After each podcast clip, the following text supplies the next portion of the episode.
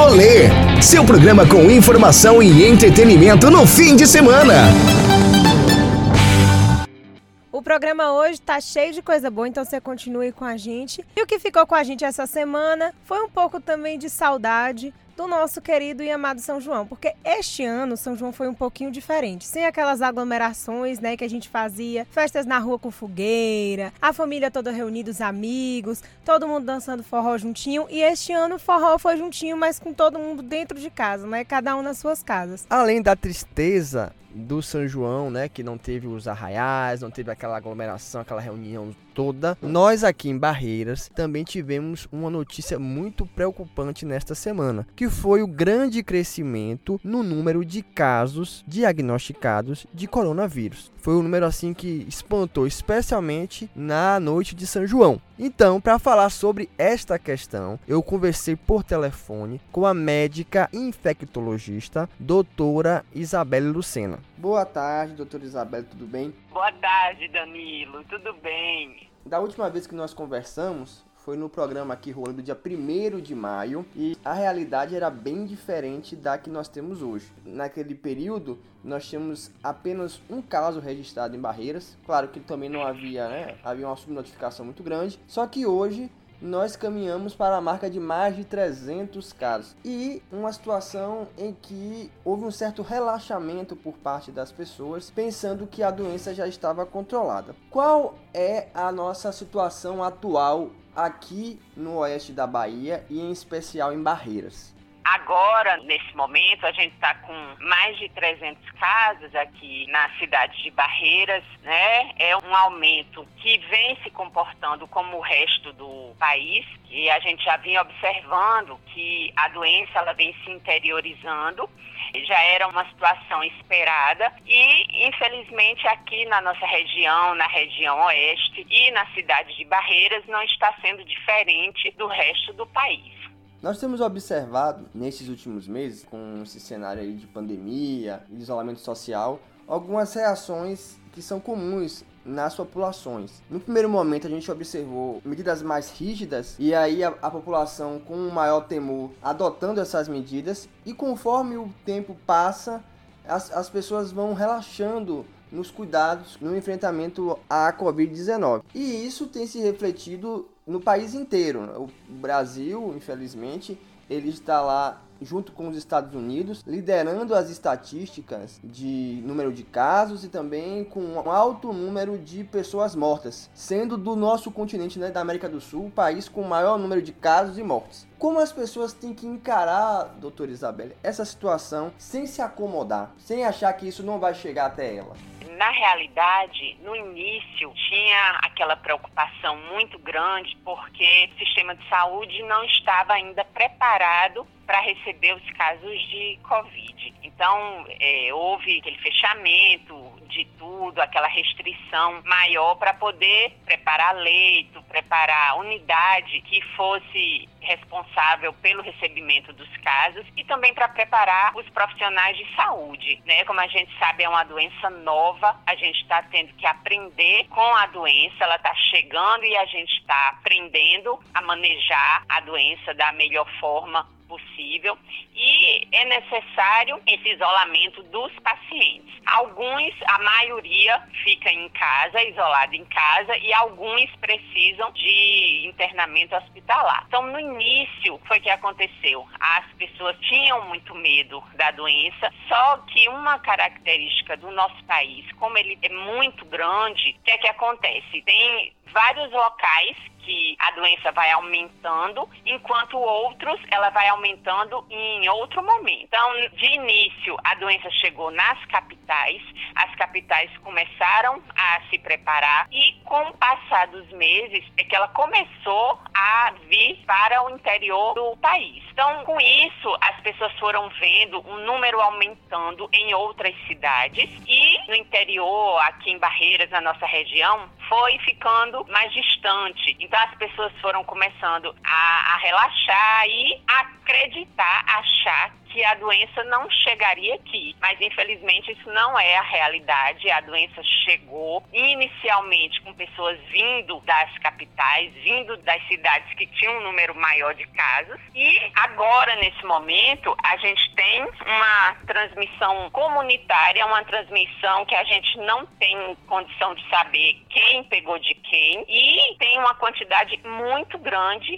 de casos e a grande maioria termina sendo um caso suspeito de Covid. A gente tem que pensar assim porque estamos no meio de uma pandemia e todo caso que apresente os sintomas característicos, a gente tem que já pensar na hipótese diagnóstica de Covid-19. Eu vou voltar a falar daqui a pouco sobre essa questão do comportamento das pessoas, mas antes, para explicar aos nossos ouvintes como é que funciona esse exame para diagnosticar a Covid-19, eu gostaria que a senhora esclarecesse uma dúvida. Nós temos dois tipos de teste para diagnosticar a Covid-19. Um que é comumente chamado de teste rápido e o outro que é o teste molecular. A senhora poderia, por favor, então nos explicar como funciona cada um e qual é o grau de segurança no resultado de cada um deles? Claro, isso gera muita dúvida na população. A gente vê que as pessoas realmente não entendem, justamente porque o nome do exame é teste rápido. Só que ele é teste rápido porque ele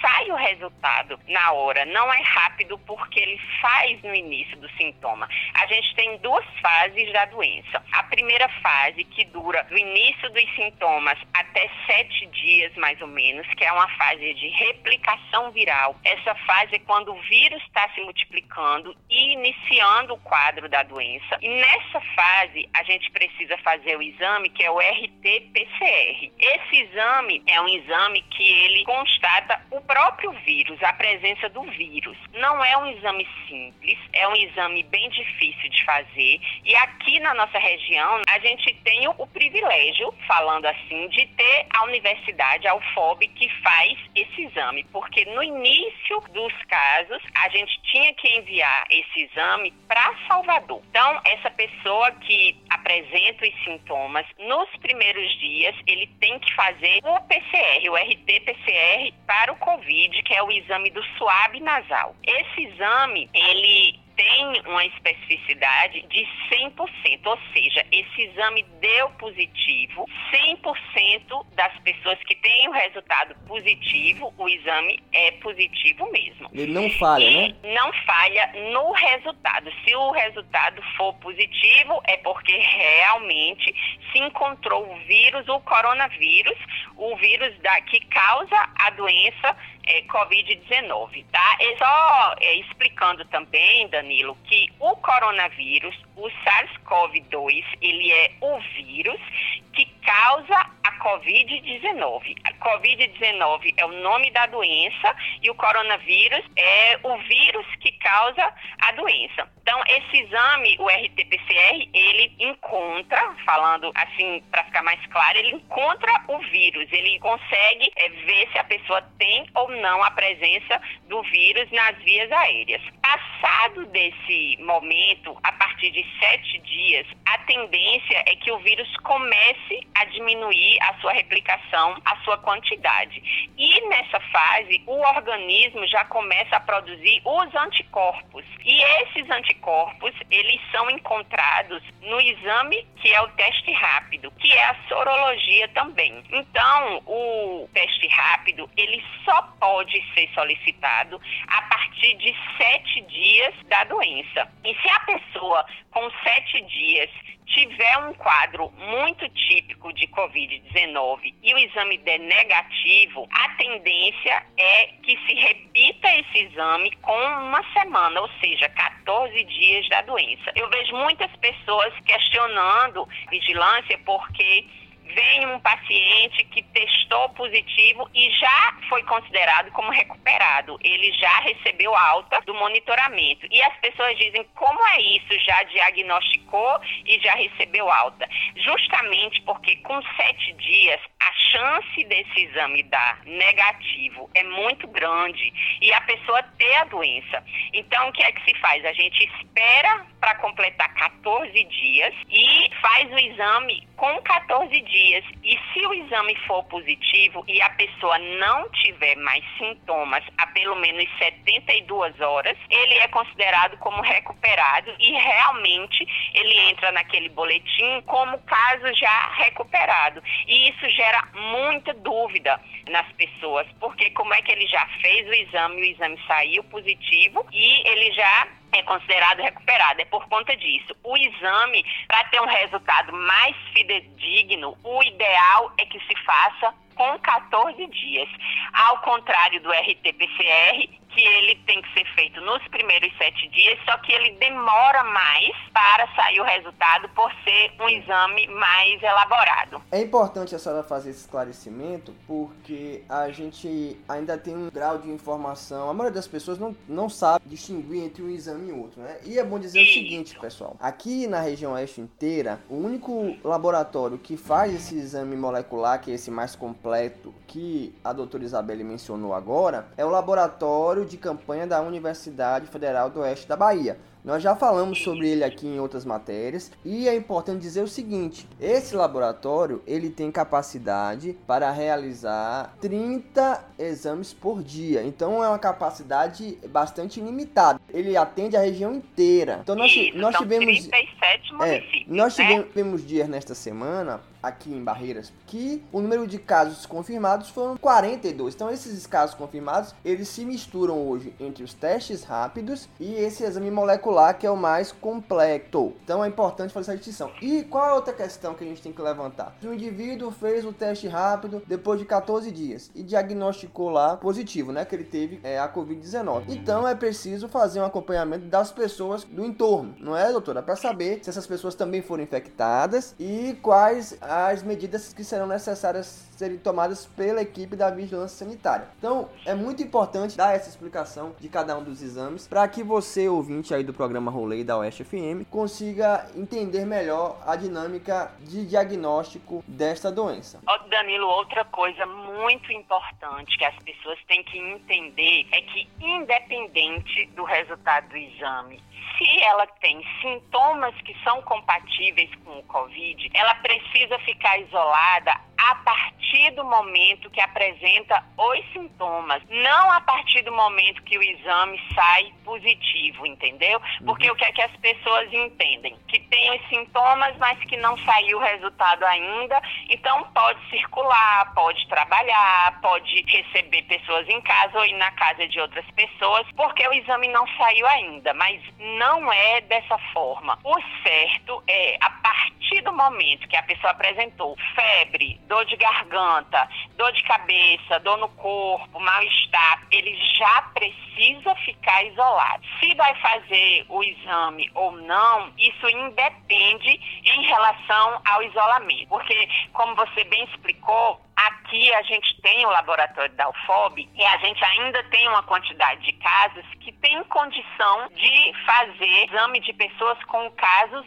leves. Em cidades maiores e até aqui mesmo na nossa região, vai chegar um momento que não vai ter condição de fazer o exame de todo mundo. Então, o laboratório da UFOB, ele vai priorizar os casos moderados a graves, que são os casos que estarão no hospital. E as pessoas com caso leve, que é 80 a 90% da população, elas não vão conseguir fazer o RT-PCR porque a prioridade será para quem estiver internado. Então, independente do resultado do exame, é necessário que fique isolado. Avisa no trabalho, se for o caso, pode procurar uma unidade de saúde mais próxima da casa, passar por um atendimento e já conseguir um atestado, se for o caso, mas a partir do momento que você avisar no seu trabalho que você está com sintoma de Covid, eu não acredito que ninguém vai querer que o funcionário vá Trabalhe, né? trabalhar. Né? Tem que ser né? então, insano, né? Que isso aí é um problema. É, não tem né? nem isso, não tem nem o que explicar muito. Tem que informar, porque tem pessoas, a grande maioria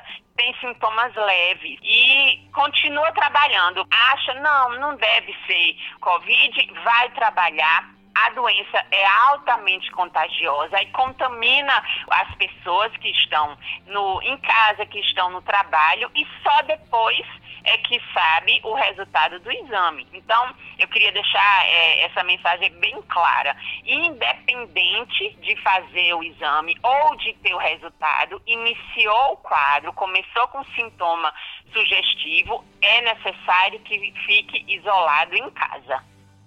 A gente vai interromper aqui rapidinho este bate-papo, porque Leti vai chegar com um recadinho aqui do nosso patrocinador. Chega mais, Leti! Das coisas que a gente mais fala aqui no rolê é sobre a qualidade de vida. Morar bem é uma forma de viver melhor. Então se liga nessa dica. Reserva Parque Residencial. Casas de 2 e 3 quartos, com suíte, quintal e lotes com até 137 metros quadrados a 5 minutos do centro. Construídas com a qualidade dos empreendimentos da Solar e Construtora e financiados pela Caixa. Conheça a casa modelo decorada e aproveite as condições da última etapa de vendas. É para fechar o negócio. Mais informações no 9 9824 8539. Reserva Parque.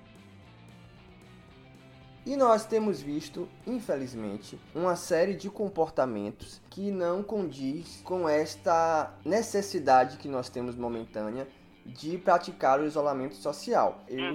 eu estou aqui em casa já em isolamento há alguns meses. Nós temos feito todo o programa gravado para justamente dar essa segurança aos membros da equipe de que nós continuaremos produzindo nosso conteúdo, mas sem, sem ter o receio de contrair a Covid-19.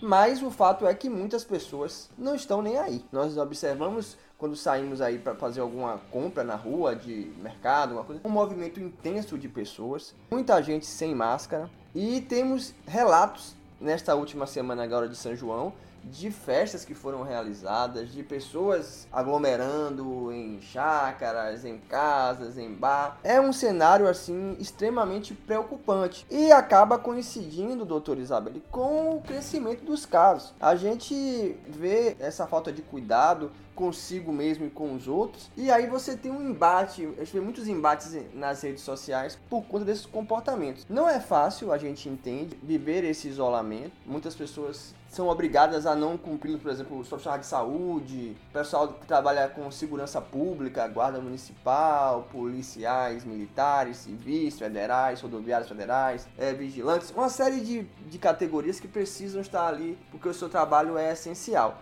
Mas como é que a gente vai conseguir, doutora, conscientizar essas pessoas que podem evitar saídas desnecessárias, que podem evitar aglomerações, a não ter este tipo de comportamento, já que somente apelar para o bom senso ou a consciência da pessoa até agora não tem dado certo.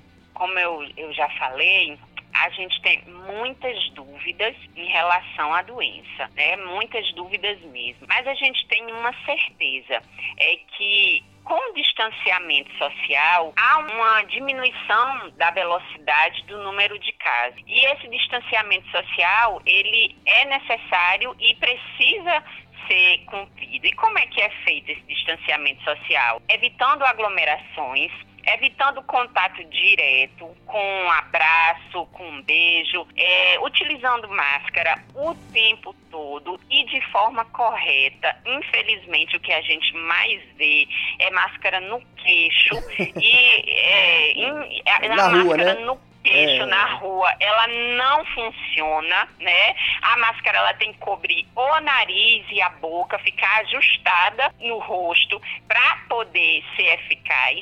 É, com a máscara, você elimina menos as gotículas de saliva, que é a maior forma de contágio do vírus. E se você sozinho tá de máscara e conversando com uma pessoa sem máscara, você está desprotegido.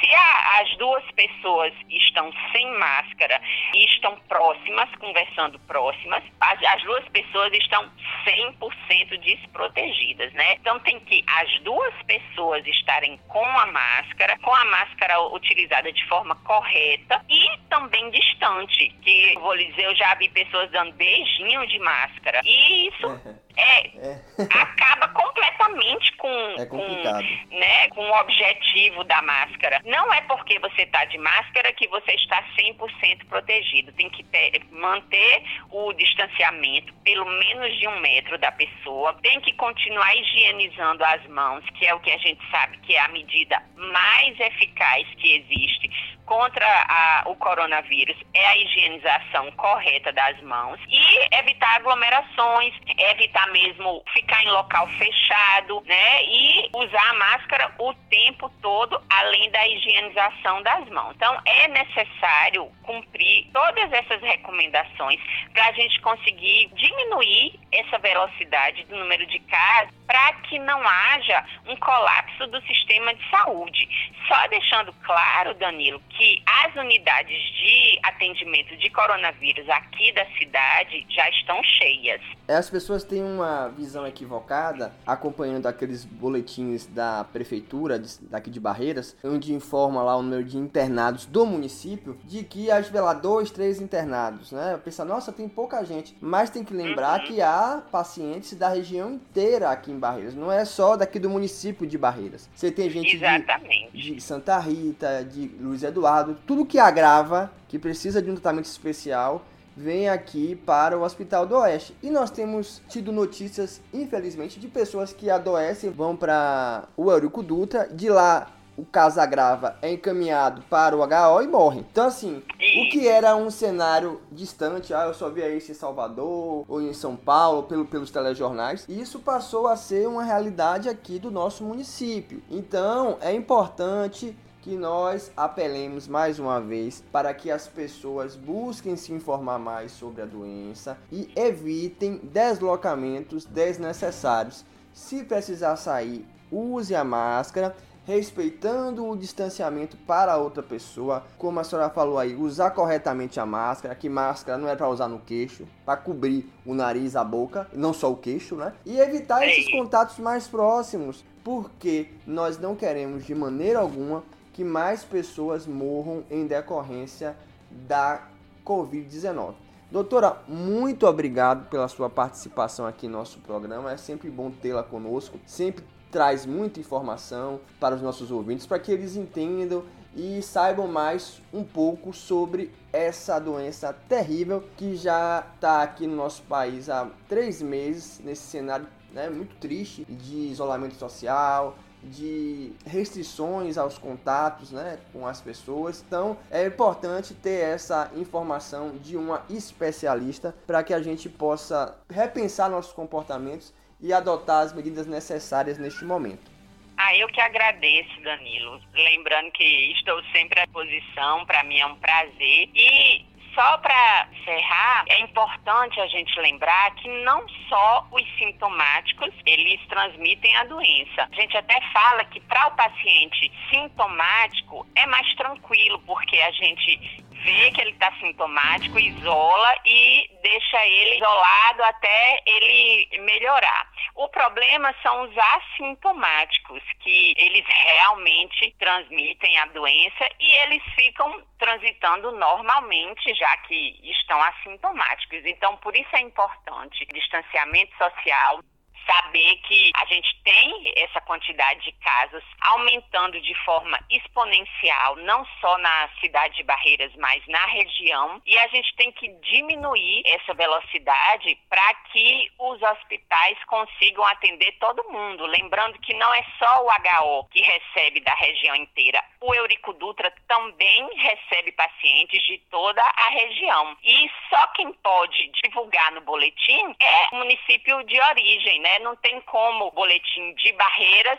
divulgar a quantidade de internados hum. de fora da cidade, porque eles não adquiriram a doença aqui em Barreiras. Mas aí a gente tem que ficar de olho, não só no boletim de Barreiras, mas no boletim das cidades hum. da região. E isso e pouca gente faz. Isso pouca gente faz, e, né? E acha que tá tudo, tá tudo normal aqui. Doutora, muito obrigado e... mais uma vez. Rolê, seu programa com informação e entretenimento no fim de semana.